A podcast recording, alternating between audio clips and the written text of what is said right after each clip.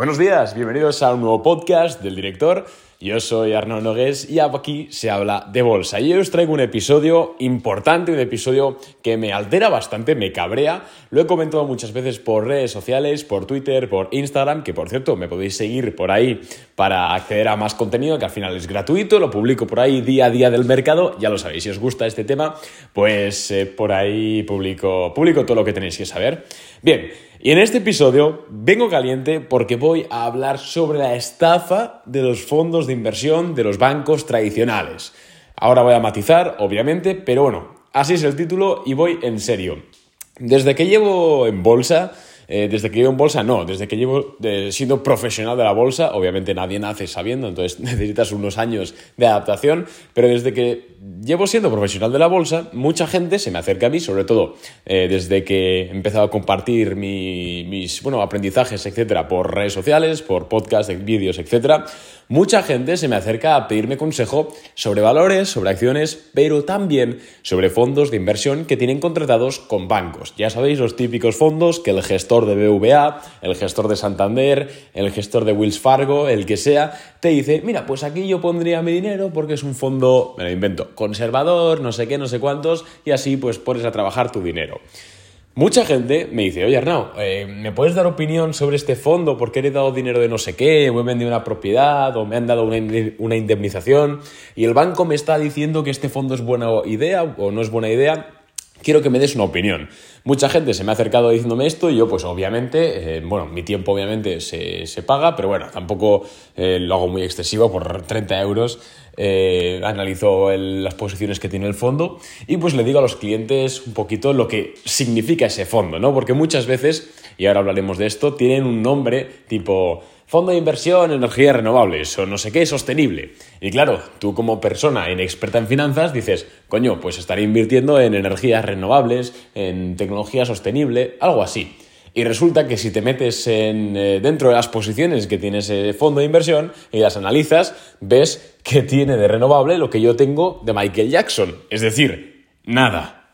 Nada. A lo mejor un poco para cumplir con algo legal, pero prácticamente nada.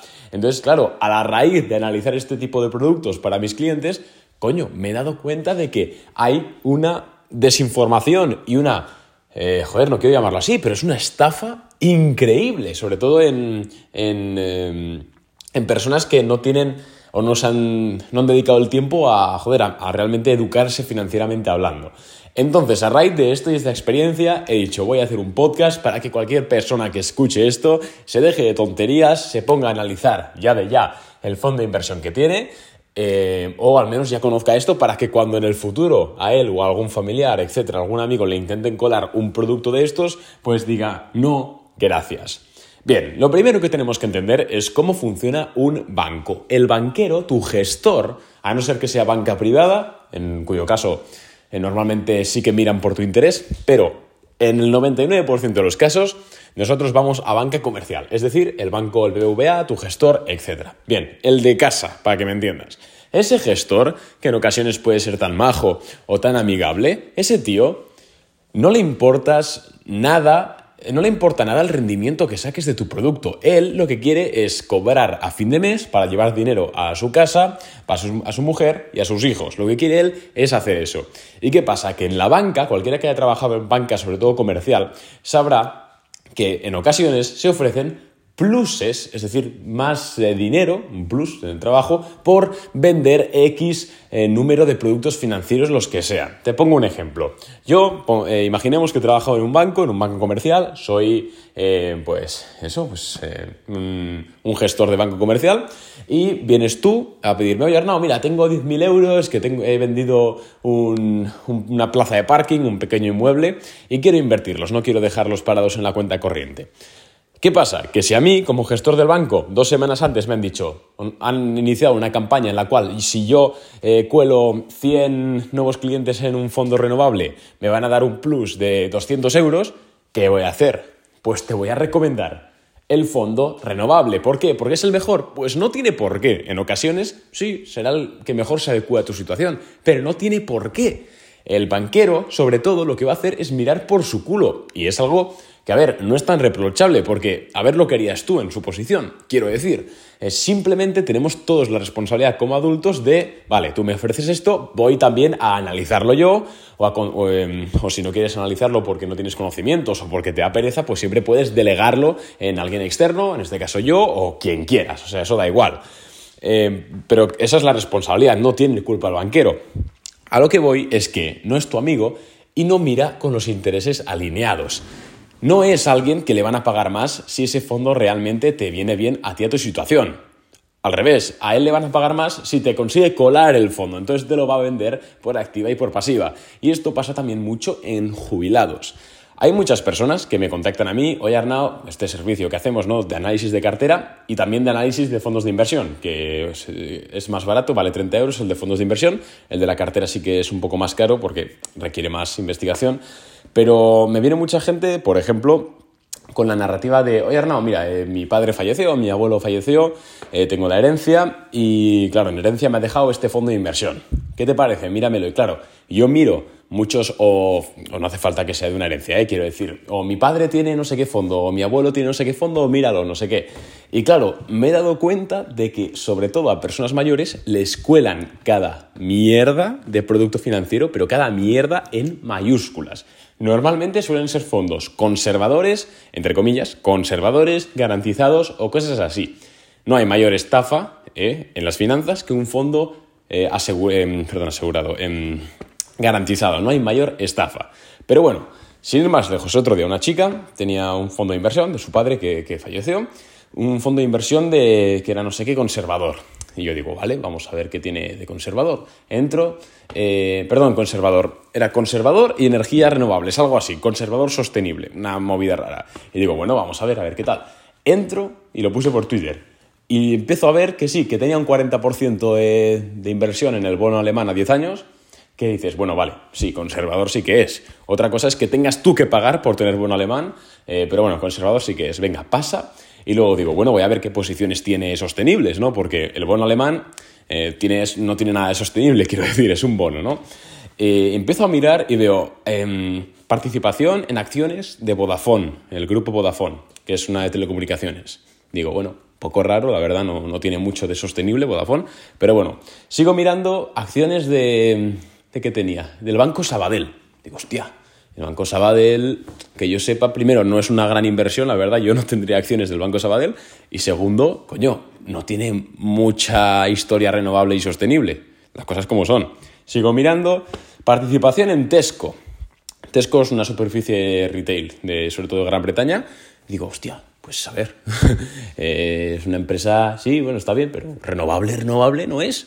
Sigo mirando, posición en ACS, la constructora. Y hostia, eh, igual la ACS tiene, tiene un poquito de emisiones, ¿no? Y la tónica general era esto, eran posiciones extrañas, luego derivados sobre, eh, sobre o sea, perdón, derivados sobre otros fondos de, bueno, unas cosas que dices, joder, aquí hay un entramado de, comisiones sobre paquetes, de, bueno, una cosa, y me da mucha pena porque sobre todo intentan colarle estos a los jubilados, porque el jubilado al final lo que quiere es, coño, pues tengo un dinero que he ahorrado trabajando toda mi vida, pues quiero dejárselo a mis hijos y como no quiero que me lo coma la inflación, pues lo meto en un banco. Y lamentablemente a muchas personas mayores, que son las más fáciles de engañar, les cuelan este tipo de mierdas.